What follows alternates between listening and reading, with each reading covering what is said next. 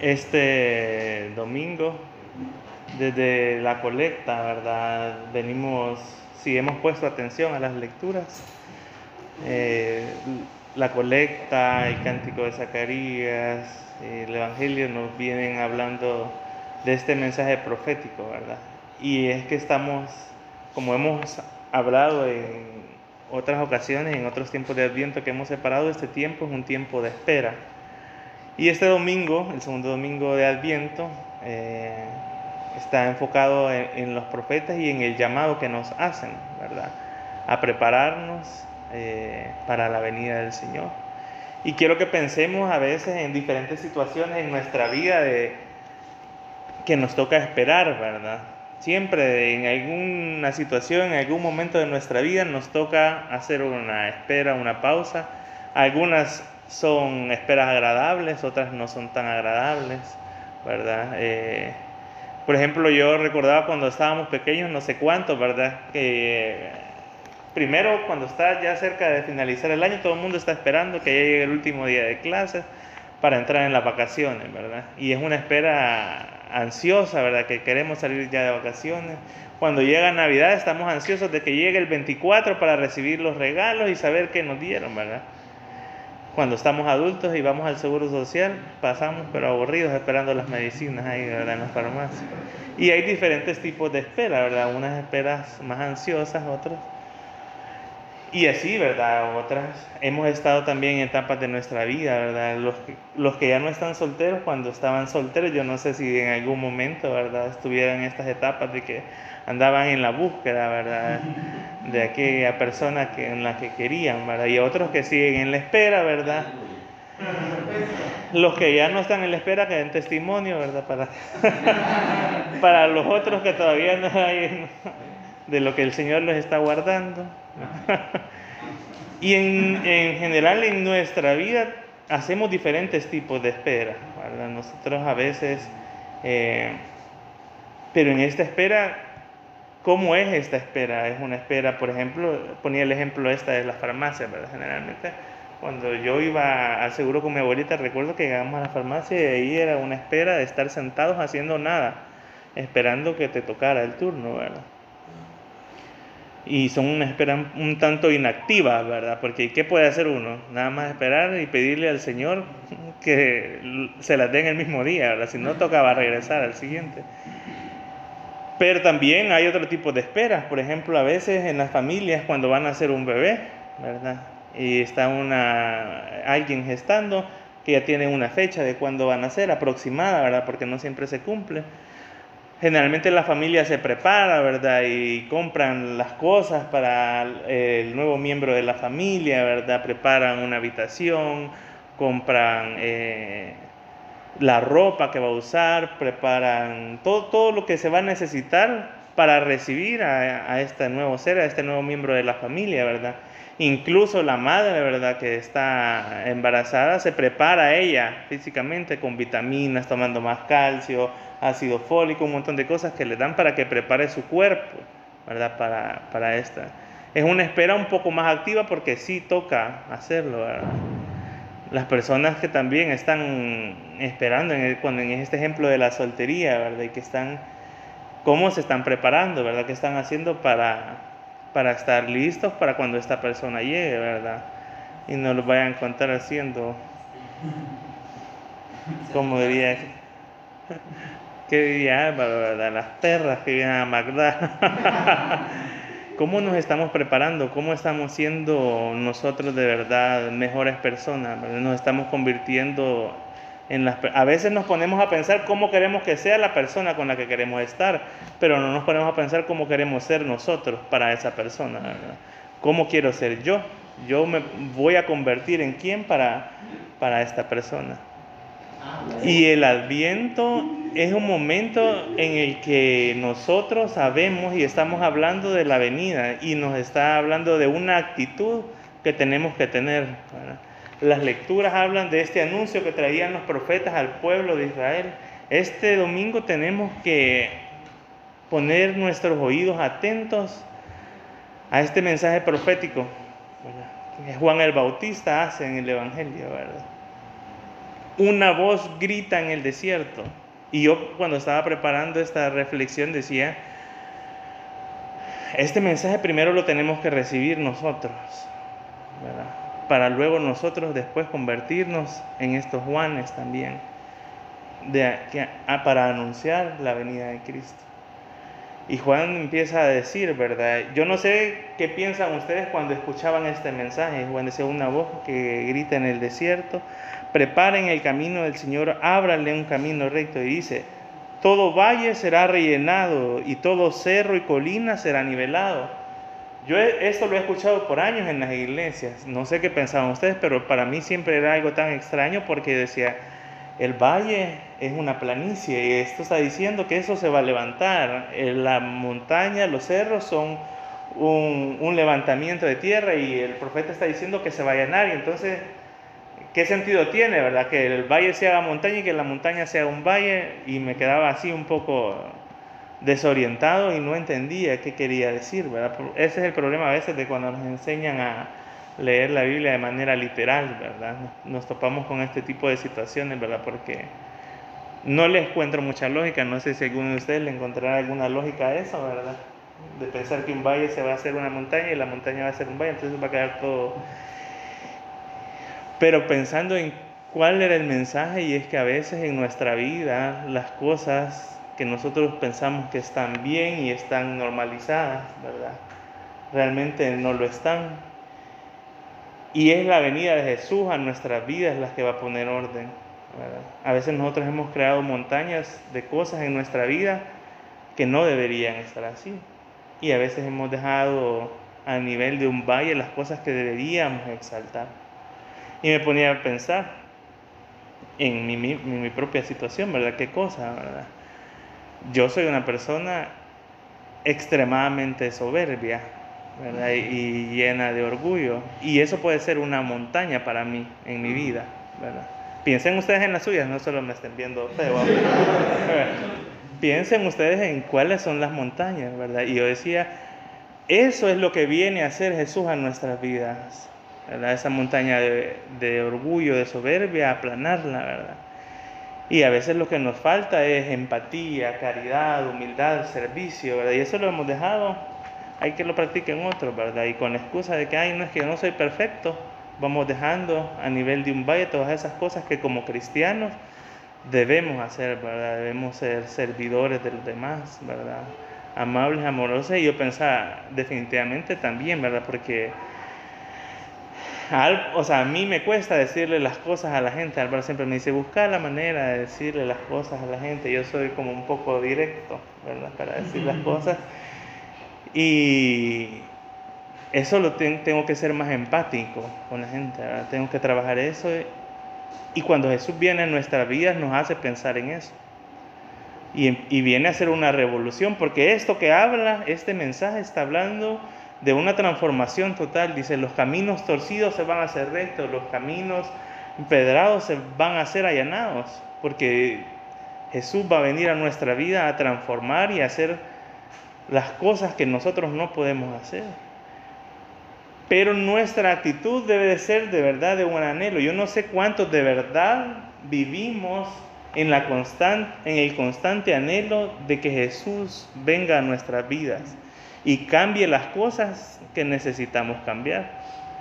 No es fácil a veces reconocer cuáles son los errores, no es fácil decir, no, es que mi vida está patas arriba y estas cosas de verdad son malas no es fácil, de verdad que nos cuesta a todos y a todos nos cuesta pensar que estamos en el proceso y, queremos disfrazar con eso, No, pero es que esto es un proceso y ahí voy yo en el proceso. Y con esa mentira se nos pasa el tiempo, Y no cambiamos y somos los mismos. Y no vemos cambios. Y yo no sé si nosotros de verdad eh, estamos buscando a Dios para cambiar o solo lo estamos haciendo por costumbre, ¿verdad? Y decir, bueno, yo estoy acostumbrado a ir a la iglesia y ahora hay una iglesia en la que me aceptan y me dan la bienvenida, entonces qué bien, ¿verdad? Pero no es el objetivo. El objetivo es de verdad que nosotros podamos ver diferencias en nuestras vidas y vivir de una vida, una vida mejor. Jesús no va a venir aquí eh, solo para decir, ay, Jesús ya vino, yo sigo siendo el mismo, ¿verdad? Esta espera en la que estamos ahora, este tiempo del adviento, utilicemos para hacer conciencia de que necesitamos a Jesús. El canto que decía, ven Emanuel, de verdad nosotros le decimos al Señor, ven a nuestra vida, ven y cambia las cosas malas que hay en mí. Y estos procesos son dolorosos. Estas transformaciones que habla, esto es, algo abrupto y nos cuesta a veces pasar por estas situaciones. Imagínense qué necesita una persona orgullosa y soberbia para cambiar. No va a ser un proceso fácil, ¿verdad? Y la humillación no, no se entienda por denigrarse, ¿verdad? O perder la dignidad de uno, ¿verdad? No se trata de ese tipo de humillación. A veces cuando pensamos en que hay que humillarnos, pensamos en que tenemos o que la gente tiene derecho a, pisotear nuestra dignidad y no se trata de eso. Humillarnos se, se, trata de nosotros ponernos al servicio de los demás y no pensar que somos superiores a nadie, ¿verdad? Sino de hecho ver a todos los demás como superiores a nosotros. Y ese es el problema del ego, ¿verdad? Y del orgullo y de la soberbia, que nos creemos a veces más que los demás. Y no solo se trata de decirlo, el problema es hacerlo, ¿verdad? Actuarnos y comportarnos, ¿verdad? Cuando a veces nosotros pensamos que tenemos las mejores ideas, ¿verdad? Y no queremos escuchar a los demás porque nosotros pensamos que nosotros sabemos cómo se hacen las cosas, ¿verdad? Y no estamos dispuestos a, a recibir consejos o ayudas de otros, ¿verdad? O porque pensamos que nosotros estamos más preparados, o porque tenemos más tiempo en la iglesia de servir, ¿verdad? O porque tenemos más capacidades y más preparación académica que otras personas, pensamos que no podemos recibir ayuda de los demás. Y el reto es, ahora ustedes piensen, ¿por qué necesitan a Jesús? Y si en realidad están deseando y están viviendo en ese espíritu de que Él venga a sus vidas. Porque es válido si ustedes dicen, no, la verdad es que yo estoy ahorita cómodo aquí, ¿verdad? En esta situación. Todavía no, yo creo que tal vez en el otro adviento del otro año me puedo poner en ese plan. Esa es su decisión. Pero piense, ¿verdad? Si usted necesita a Jesús, el mensaje de este domingo es que tenemos que prepararnos. El evangelista dice, prepárense Estamos contando aquí en la corona cada domingo para llegar a ese momento en el que nos encontramos con Jesús. No hablamos solo del misterio de la reencarnación, no hablamos, hablamos también de esa venida constante de Jesús a nuestras vidas. No es solo, como decía Álvaro, ah, el, nacimiento de Jesús o el misterio de la reencarnación que a veces no comprendemos y como no lo comprendemos, entonces decimos, mejor no pienso en él sino tratar de ver cómo esa presencia de Jesús va a transformar nuestra vida y qué es lo que va a transformar y qué es lo que necesita transformar. Y de verdad lo quiero transformar o no lo quiero transformar. Porque a veces hay cosas que sabemos que hay malas en nuestra vida, pero no las queremos transformar.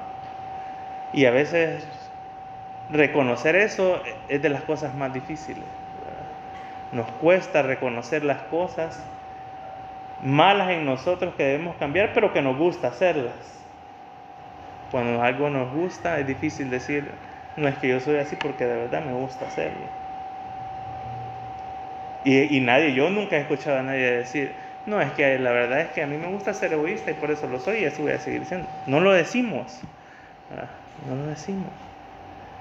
Y a veces nosotros mismos nos engañamos, ¿verdad? Hasta que nos confrontamos a nosotros mismos y nos damos cuenta de que de verdad hacemos las cosas porque nos gusta. O por comodidad, somos malacos, ¿verdad? Porque es más fácil hacer lo malo que hacer lo bueno. Y nos acomodamos, ay, no, ¿y para qué voy a invertir yo tiempo en cambiar, verdad? Y a veces también pensamos que, ay, el Señor me va a cambiar, hay que lo haga Él, ¿verdad? Él es el que puede hacer las cosas.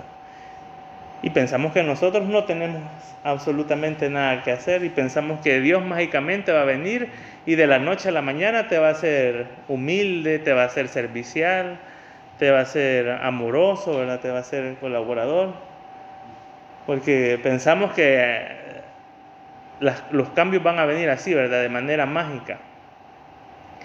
Y ese es el reto de nosotros. De verdad que para mí aquí aprendemos a ser cristianos de una manera diferente. Dios no es alguien que va a venir con una varita mágica, ¿verdad? Ah, vaya, hoy ya se te desapareció el pecado, se te desapareció la adicción, se te desaparecieron las malas actitudes.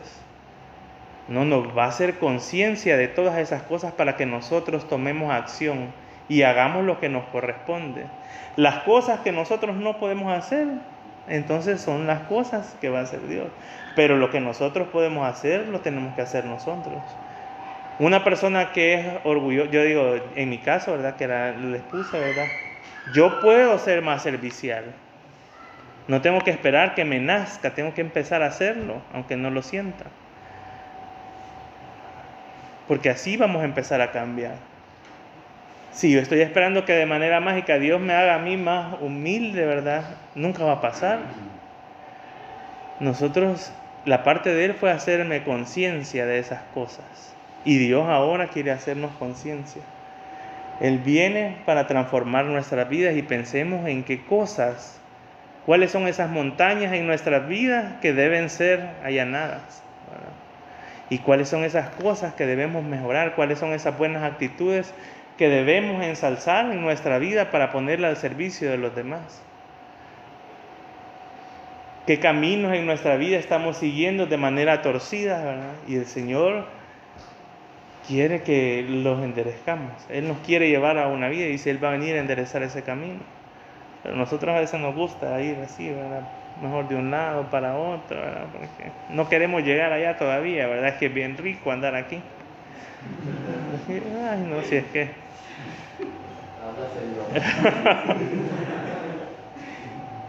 y queremos pasar ahí, ¿verdad? Este domingo el Señor nos dice a nosotros, prepárense, porque todo valle será rellenado y todo cerro y corina será nivelado, los caminos serán torcidos, los caminos torcidos serán enderezados y allanados los caminos disparejos todo el mundo verá la salvación que Dios envía. Y este es otro mensaje poderoso con el que cierra. ¿Para quién es la salvación? Dice aquí. Para todo mundo. Y a veces nos cuesta entender esto, ¿verdad? Pensamos que, ah, no es que solo es para los de Magdala. Solo es para los anglicanos solo es para los progresistas, solo es para los... no, es para todos. Y pensemos cómo esa salvación está llegando a nosotros. Pero esto llega para que luego nosotros nos convirtamos en estos profetas. Esta sociedad, ya lo hemos dicho muchas veces en esta comunidad, está enferma. ¿verdad? Y para sanar esta sociedad, primero tenemos que recibir la sanidad nosotros.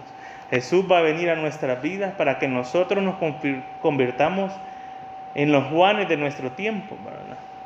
Álvaro decía, Juan fue una persona queer en su tiempo, ¿verdad? Nosotros ya locas ya somos. Lo que nos falta es tener esta actitud profética en la sociedad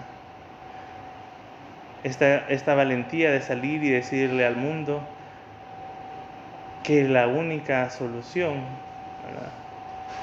es Jesús, es el amor.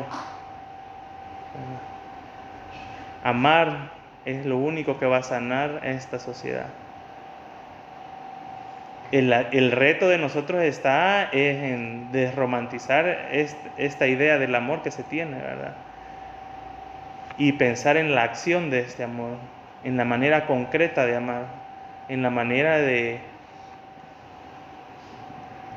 de no solamente venir aquí los domingos, pararnos, predicar, abrazarnos, sino cada semana ir a hacer este evangelio realidad en nuestra casa, en nuestro trabajo, con nuestros vecinos. A veces las personas con las que tenemos más cerca es con las que más nos cuesta a veces tener estas actitudes. Pero así, eso es donde debemos de comenzar. Recibamos nosotros este mensaje de los profetas. Busquemos esta actitud de verdad de anhelar la venida de Dios en nuestras vidas para que venga a hacernos conciencia de estas cosas que debemos cambiar, que no son fáciles, y estemos dispuestos a enfrentar estos cambios. Jesús viene a eso, a reparar nuestra vida. Nosotros aunque estemos aquí cada domingo y hablemos y estemos luchando, siempre hay cosas que debemos mejorar. Yo ayer tuve una conversación con Javier y Álvaro y yo estaba de malas, ¿verdad? Ellos no saben por qué. Y empezamos a chatear y yo salí con la espada desenvainada. Y después en la casa, yo estaba en la computadora escribiéndole, y en la casa me habló mi hermana y también le salí con la espada desenvainada.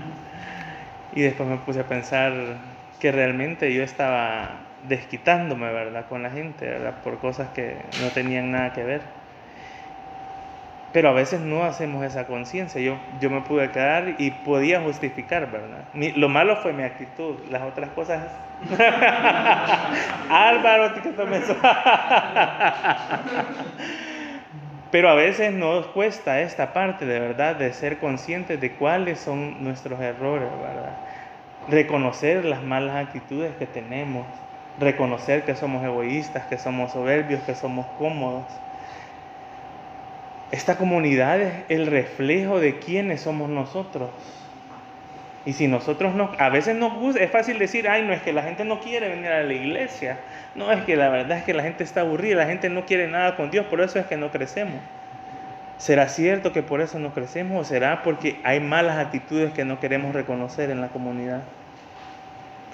¿Será que estamos siendo demasiado cómodos nosotros aquí en la comunidad, verdad? Y no estamos reconociendo y no estamos queriendo ser conscientes de esas cosas que no nos están permitiendo avanzar. Analicemos y pensemos en esas cosas. Fácil es decir, no es que la culpa está porque la gente no quiere. La gente no quiere saber de Dios, la gente tiene el corazón duro. ¿Y nosotros? ¿Acaso nosotros no somos lo que estamos diciendo que conocemos el mensaje del amor, que hemos entendido el mensaje del amor? Nos hace falta un montón de trabajo por hacer. Cuando veamos esta comunidad, ¿verdad? démonos cuenta, hemos hecho muchas cosas, definitivamente lo hemos logrado, hemos logrado muchas cosas. Creo que vamos por buen camino, pero nos hace falta todavía un largo trecho por caminar. Nos hace falta entregarnos más. Y es que fíjense que estas cosas, todos estos pecados, cuando yo pensaba, definitivamente el amor es la solución porque yo decía, mi egocentrismo, mi soberbia, me hacen centrar siempre las cosas en mí. Y el amor se trata de todo lo contrario. De entregarnos. Y pensaba en esta alabanza que hemos cantado a veces, ¿verdad? Que está en ese himnario viejito que Álvaro menosprecia a veces, pero dice, amar es entregarse olvidándose de sí y buscando lo que al otro pueda hacer feliz. Y esa es la manera, entonces, si yo quiero dejar de ser soberbio, si yo quiero dejar de ser humilde, si dejar de ser, perdón, orgulloso, si quiero dejar de ser aragán, si quiero dejar de ser cómodo, si quiero dejar, entonces tengo que entender cómo el amor puede sanar esas áreas en mí empezar a servirle a los demás, empezar a preocuparme por los demás. Hemos hablado un montón de veces de esto, ¿verdad? Que en la comunidad no nos hablamos, nosotros aquí convivimos, ¿verdad? Y es bonito y eso está bien, ¿verdad? Pero nos hace falta llegar más allá.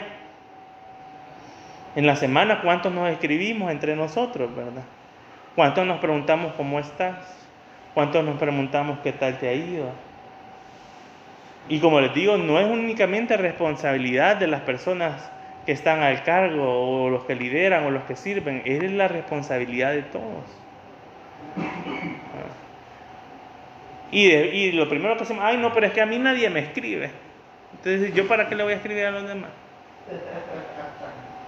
Y entonces nunca vamos a avanzar. Nos hace falta seguir entendiendo y practicando ese amor del que estamos hablando. Y se lo digo a ustedes, pero me lo digo a mí mismo también. Yo ya les he dicho, a mí me cuesta escribirle a la gente. Yo raras veces les escribo. Cuando estábamos haciendo los videos, la gente ya sabía que yo le escribía y que le iba a pedir un video. Ya sabía. Y, y eh, ayer ah, estaba con un amigo, le hablamos a un amigo de nosotros que es mecánico, que toda la vida le hablamos cuando nos falla el carro. Y él nos contestó, ajá, ¿qué les pasó? Porque la gente sabe que nosotros, que, que a veces no tenemos esa. Y, y realmente ya le estábamos hablando porque lo queríamos saludar y queríamos molestarlo. Y hasta se quedó extrañado él, ¿verdad? Así como, y de verdad no les pasa nada, nos dijo. No, solo te queríamos molestar, le dijimos nosotros. Y a veces puede pasarnos a nosotros, pero la gente como sabe que no le escribimos, cuando le escribimos no esperemos que la gente nos vaya a salir con el, la espada desenvainada, ¿verdad? Si es que no lo acostumbramos a hacer, ¿verdad? La gente va a desconfiar las primeras veces, ¿verdad? Y de verdad me estás preguntando que cómo estoy. ¿Estás seguro? No, pero cuando queremos otras cosas es que ahí sí somos directos, ¿verdad? Ahí no andamos ahí preguntándole cómo está la gente. Bueno, sí le preguntan cómo está, pero le piden fotos para ver cómo está. hagamos conciencia de estas cosas, ¿verdad? Nos parecen graciosas, pero de verdad hagamos conciencia, porque ese es el mensaje de Dios para nuestra comunidad, para nuestras vidas. Estamos en este momento en el que debemos de recordar que Jesús viene a nuestra vida para transformarla. Y nos viene a recordar a nosotros como comunidad que este es el mensaje que necesitamos llevar al mundo. Recibamos la sanidad de Dios para llevar esa sanidad del amor a los demás.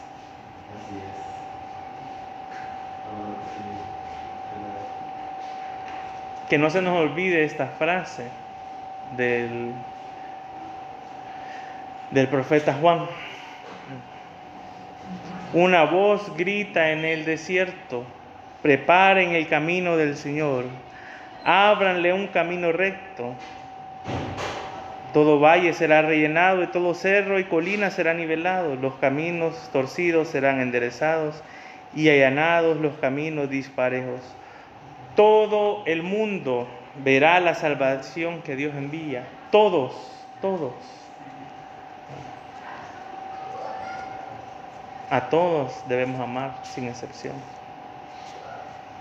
El amor lo tenemos que practicar con el que nos cae bien, con el que nos cae mal, con el que piensa igual que, nosotros, con el que piensa distinto que nosotros, con el que cree como nosotros, con el que no cree, con el que cree distinto debemos de practicar.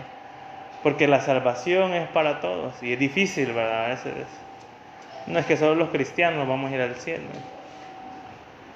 Y cuando leemos la escritura dice, todo el mundo verá la salvación que Dios envía. Este adviento y este segundo domingo de adviento, el profeta nos recuerda que van a haber transformaciones en nuestras vidas y que debemos estar preparados para ello. Amén. Amén.